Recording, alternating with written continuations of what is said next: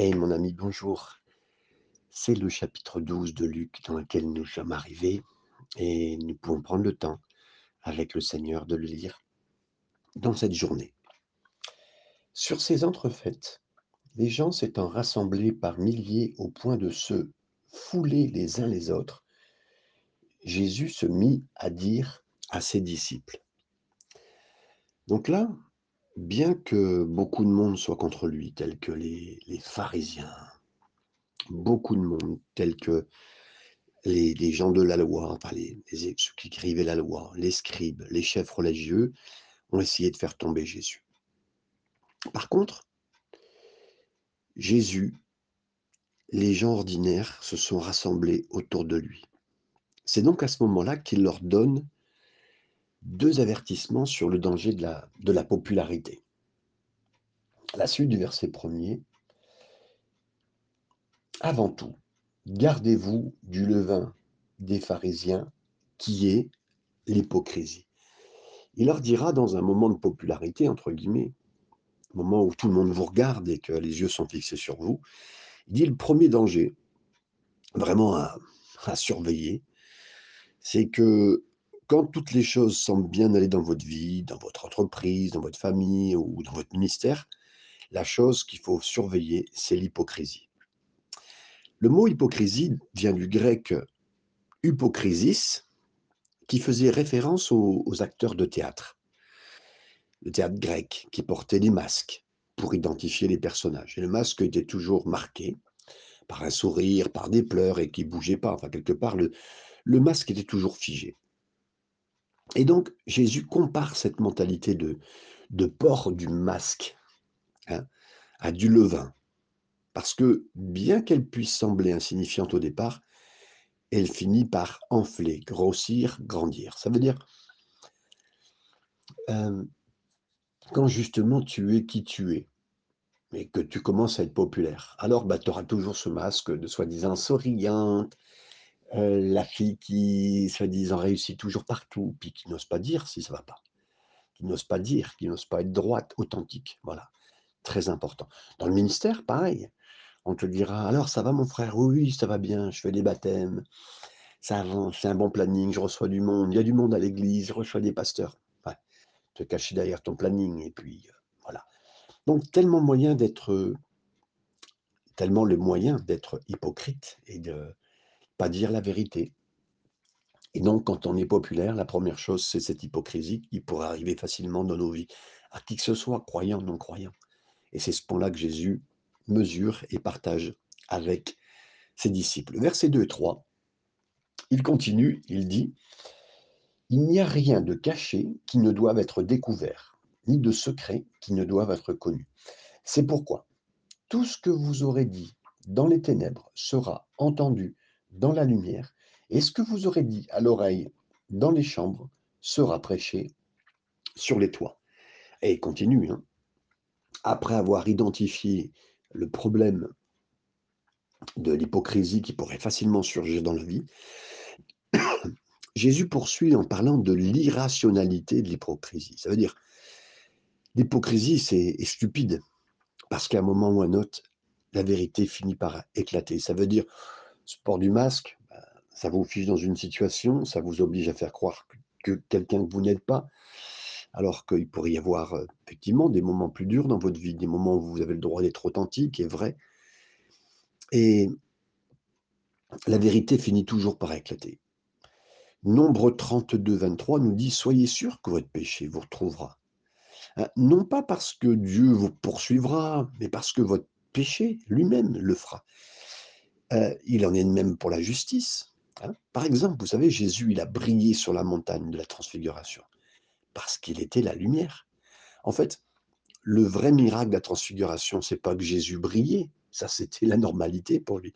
Le vrai miracle, c'est que son humanité, elle a pu dissimuler sa divinité pendant si longtemps. Et en effet, ce qui est l'intérieur d'un homme finit toujours par sortir. Vous comprenez?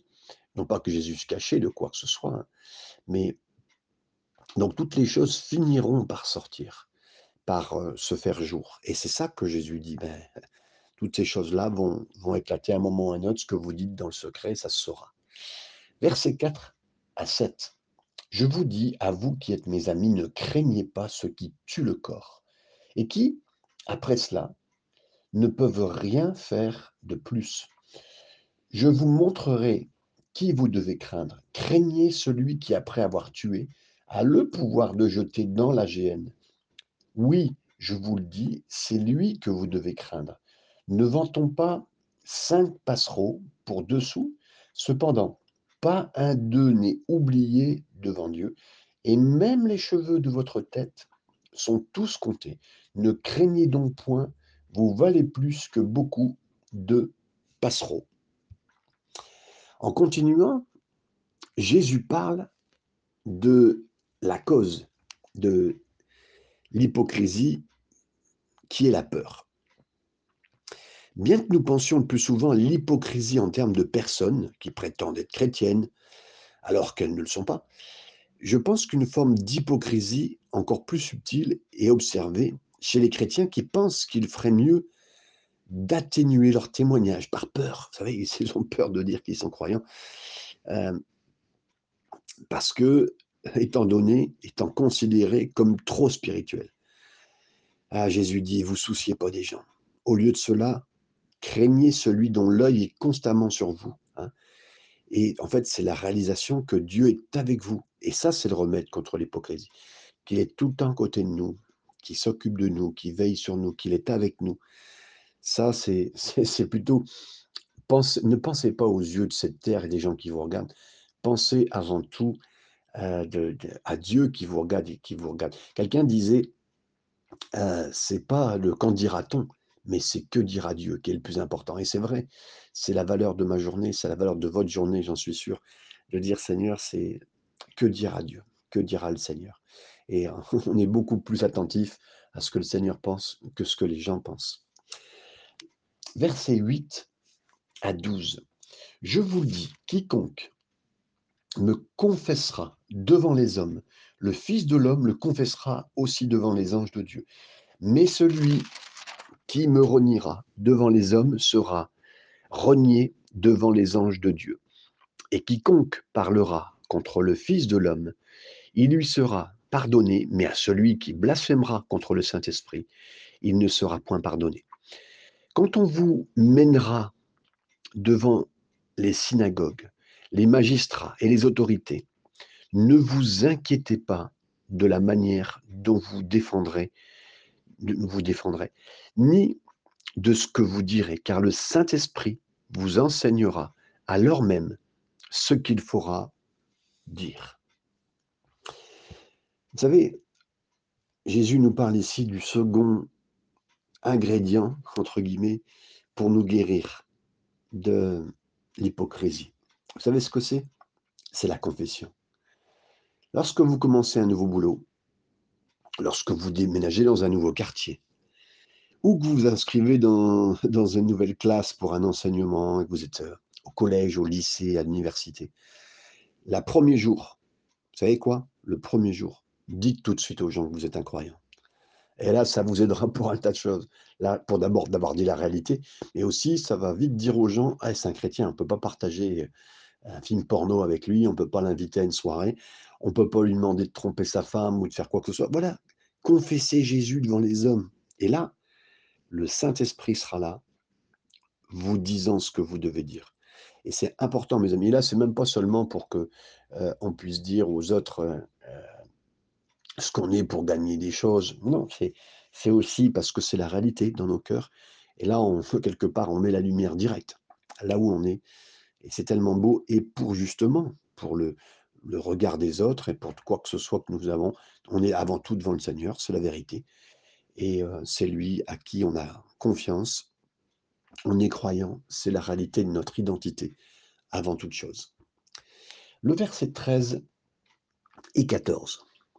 Quelqu'un dit à Jésus, du milieu de la foule, Maître, dis à mon frère de partager avec moi notre héritage. Jésus lui répondit, Ô homme, qui m'a établi pour être votre juge ou pour faire vos partages? Vous savez, là, il y a pas mal de gens qui peuvent venir nous voir dans le ministère. Hein. et puis, euh, qui sont, qui sont là pour nous demander de redresser des torts perçus. Et Jésus a sagement dit, mais ce n'est pas de mon domaine de préoccupation. hein. Mon but n'était pas que les, les hommes mauvais deviennent bons ou même des hommes meilleurs, pas du tout. Son dessein, c'était de faire que quelqu'un de mort puisse vivre, de voir des gens naître de nouveau et être amenés dans le royaume. Ça, c'était le but du Seigneur. Le verset 15, la première partie, puis il leur dit, gardez-vous avec soin de toute avarice. En fait, même en rapport avec euh, l'hypocrisie, le second danger dont il faut se méfier au jour où tout va bien pour nous, au jour de la prospérité, quand tout se passe bien, c'est la convoitise. Euh, Quelqu'un a dit, un prêtre, j'ai entendu la confession de tous les péchés inim- inimaginables parmi les gens, sauf celui du péché de la convoitise. En fait, les gens se, se sentent mal à propos de... Ils vont vous parler de l'immoralité, du mensonge, euh, de, de, de dire des gros mots. Mais c'est quand, c'est quand la dernière fois que quelqu'un a pleuré? Parce qu'il dit, mais je suis en train de convoiter, je suis en train de... J'ai vu une belle voiture, j'aurais bien voulu être dans une... Je passe devant des belles villas et j'aurais... Non, c'est quand les gens ont eu ce, vraiment cette conviction qu'ils étaient en train de convoiter, même pour leur génération. Et dans Romains 7, Paul dit que la convoitise, c'est un péché qui mène, euh, même qu'il l'a tourmenté lui. Et c'est quoi la convoitise? Ben, Vouloir simplement plus de ce qu'on a déjà assez. Et Jésus a dit que c'est un péché auquel nous devons faire très attention. La suite du verset 15. euh, à cet instant, il dit Car la vie d'un homme ne dépend pas de ses biens, fut-il dans l'abondance. Et donc, il dira donc les possessions, ce qu'on peut avoir dans nos vies, dans notre portefeuille, dans notre banque, à la maison, dans nos, dans nos tiroirs, dans notre dressing, eh ben, ça peut être dangereux. Parce que elles peuvent en fait nous posséder, ces choses-là. La question, c'est pas de savoir si on a une nouvelle voiture, c'est plutôt est-ce que la nouvelle voiture nous a? Vous comprenez? C'est pas de savoir si vous avez des nouveaux vêtements, plutôt est-ce que c'est les nouveaux vêtements qui vous a, qui vous possèdent, vous comprenez? Euh, Maintenant, parce que quand vous avez une nouvelle voiture, ben, en fait, vous passez du temps, alors que le samedi, vous deviez prendre un peu de temps avec votre famille, vos enfants, jouer au ballon avec eux. Non, c'est là, vous êtes en train de cirer votre nouvelle voiture, la lustrer, la régler, la faire fonctionner. Et j'aimerais dire que les, petites personnes cherchent à obtenir beaucoup. Les grands hommes et les grandes femmes de Dieu cherchent à être ce qu'ils ont à être, avec le Seigneur et avec ceux qui les entourent. Versets 16 à 20. Et il leur dit cette parabole. Les terres d'un homme riche avaient beaucoup rapporté. Et il raisonnait en lui-même, disant, Que ferai-je Car je n'ai pas de place pour serrer ma récolte. Voici, dit-il, ce que je ferai. J'abattrai mes greniers, j'en bâtirai les plus grands, j'y amasserai toute ma récolte et tous mes biens. Et je dirai à mon âme, Mon âme, tu as beaucoup de biens en réserve pour plusieurs années, repousse, repose-toi, mange, bois et te réjouis. Mais Dieu lui dit, Insensé, cette nuit même, ton âme te sera re- redemandée. Et ce que tu as préparé, pour qui sera-t-il?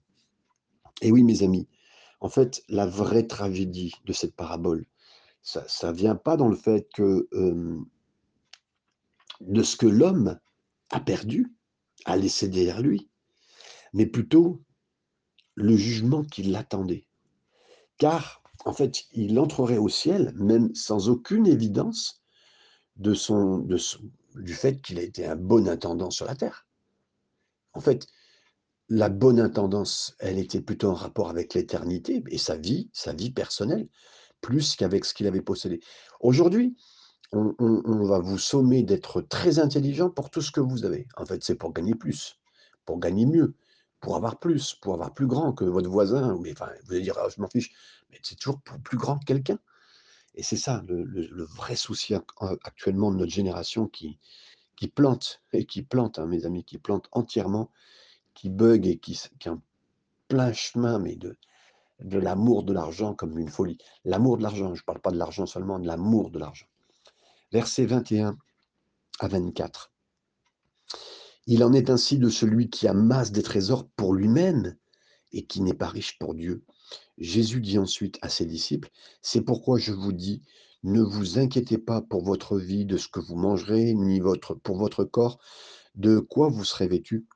La vie est plus que la nourriture et le corps plus que le vêtement. Considérez les corbeaux, ils ne sèment, ni ne moissonnent, ils n'ont ni cellier, ni grenier, et Dieu les nourrit. Combien ne valez-vous pas plus que les oiseaux? Oui, mes amis, euh, Dieu nous a donné toutes choses, toutes choses, mais pas pour qu'on les possède.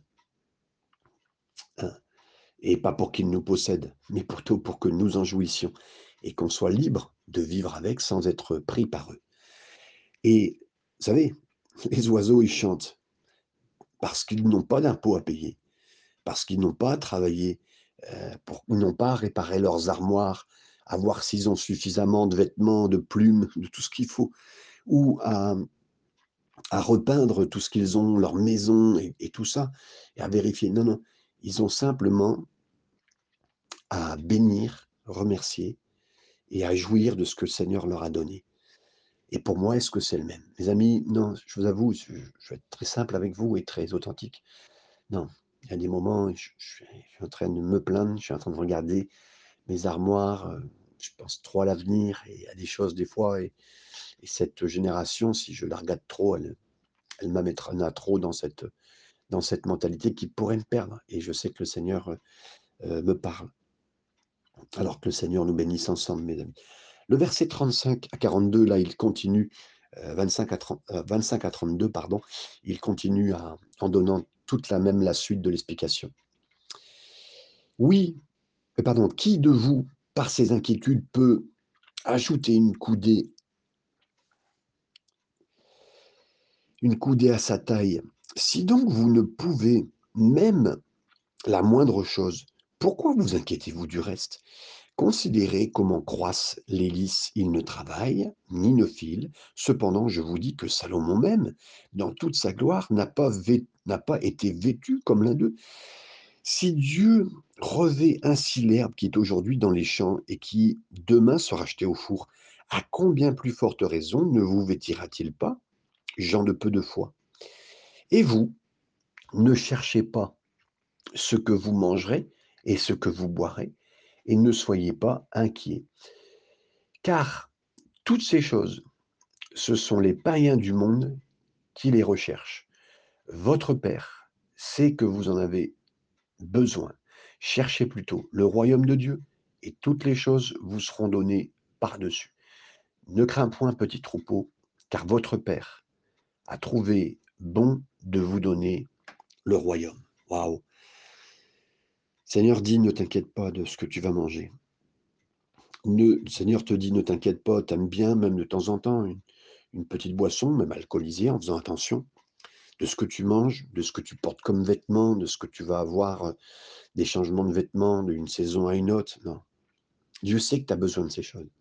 Dieu sait que même ta voiture, il y a des choses à changer dessus. Alors, je ne parle pas de tous les changements qu'il faudrait opérer, mais les changements les plus importants, Dieu le sait. Mais maintenant, le but du Seigneur, c'est de te libérer de tout ça. Maintenant et éternellement. Parce que il ne veut pas que notre esprit soit fixé sur ce qui nous manque ou qui ne nous manque pas, euh, qui serait important ou pas important. Non, le Seigneur veut qu'on se fixe sur l'essentiel. Et l'essentiel, c'est le ciel. L'essentiel, c'est son royaume, mes amis. Waouh, être un serviteur toujours pour son royaume. Et j'aimerais vous dire, je, je suis avec tous les serviteurs en ce moment pour toujours, hein, par la grâce du Seigneur, et de dire que le Seigneur vous éloigne de toute superficialité, de toute... Il n'y a qu'un seul royaume, c'est le royaume du Seigneur. Et que personne n'ait à construire son royaume. Parce que là, il y a beaucoup de choses à faire pour ce royaume sur cette terre.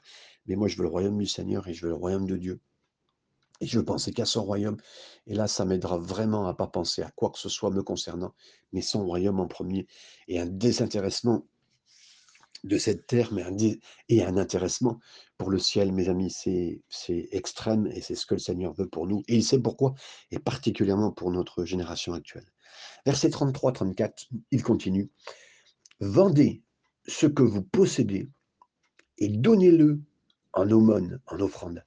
Faites-vous des bourses qui ne s'usent point, un trésor inépuisable dans les cieux, où le voleur n'approche point et où la teigne ne détruit point. Verset 34, enfin la suite du verset, car là où est votre trésor, là aussi sera votre cœur. Waouh! Vous savez, sur cette terre, on vous dit, euh, ben là, il faut acheter, hein, il faut acheter. Il faut acheter des ETF, il faut acheter de la crypto-monnaie. Euh, et le mot actuel pour notre bourse mondiale, mais c'est acheter. Acheter, acheter. Vous trompez pas, vous inquiétez pas, on va vous aiguiller. Et chez Dieu, c'est l'inverse. Vendez, vendez, vendez. Ça ne veut pas dire que vous ne devriez pas avoir de maison, ou même un vélo, une trottinette, ce que vous voulez, un bateau, une voiture. Non, non. Mais si quelque chose commence à vous posséder, qui vous laisse de moins en moins de, moins en moins de temps pour vous-même, pour, euh, pour les choses du Seigneur, mais vendez-les, mes amis, et investissez dans la crypto-monnaie de l'amour, l'amour de Dieu, l'amour des gens, l'amour de son royaume, l'amour de l'Église. Ça, c'est la plus belle crypto-monnaie de l'amour du Seigneur. Et ça, investissez là-dedans, c'est sûr et certain, mes amis, ça vaut de l'or. Au ciel, ça sera tellement vu. Et le plus important, vendez, c'est ce que le Seigneur dit, pour obtenir ce que lui, il a prévu. Versets 35 à 37. Que vos reins soient sains et vos lampes allumées, et vous soyez semblables à des hommes qui attendent que leur maître revienne des noces, afin de lui ouvrir dès qu'il arrivera et frappera. Heureux ces serviteurs que le maître, à son arrivée, trouvera veillant. On arrêtera avec ça pour euh, juste ce, moment d'aujourd'hui. Mais là, écoutez bien, ce texte encourage mon cœur parce que Jésus ne dit pas heureux les serviteurs qui, quand le Seigneur viendra, il trouvera travaillant, témoignant, priant, prêchant, étudiant ou servant. Non, non, non. Jésus dit heureux ou heureuse celui que le Seigneur trouve simplement en train de veiller, de veiller, en fait, celui qui réalise que cette vie, elle n'est pas là, euh, où elle en est, et en fait qu'il y a un vide, il y a un vide, un vide, c'est la présence du Seigneur, qu'on veut être avec le Seigneur, qu'on veut plus de sa présence. Et si vous êtes sous le choc de quelque chose qui ne marche pas, que vous trouvez que cette terre fonctionne pas, que les finances marchent pas, entre guillemets, qu'il y a une douleur physique qui vous ronge, ben, vous êtes béni de quelque part de ne pas être heureux sur cette terre, car vous êtes parfaitement conscient du vide que ce monde apporte. Et vous avez hâte d'avoir plus et d'avoir Jésus au ciel, d'être au ciel avec lui. C'est ça. Et qu'on veille en fait à cela, qu'on veille à dire, ouais Seigneur, il faut que tu reviennes, Seigneur, il faut que tu, tu sois avec moi, il faut que tu m'emmènes à ton ciel. Seigneur, il n'y a pas mieux, il n'y a pas plus, il n'y a pas moins que ce que tu veux. Et Seigneur, euh, je ne veux pas être pris par euh, la situation, je ne veux pas être pris par euh, ce que cette terre de plus en plus motive. Mais mes amis, mais cette terre motive à quoi? Elle motive à, être soi-disant plus beau, à, rester le plus jeune possible. ah, t'as 70 ans, on dirait que tu fais 50, ouais.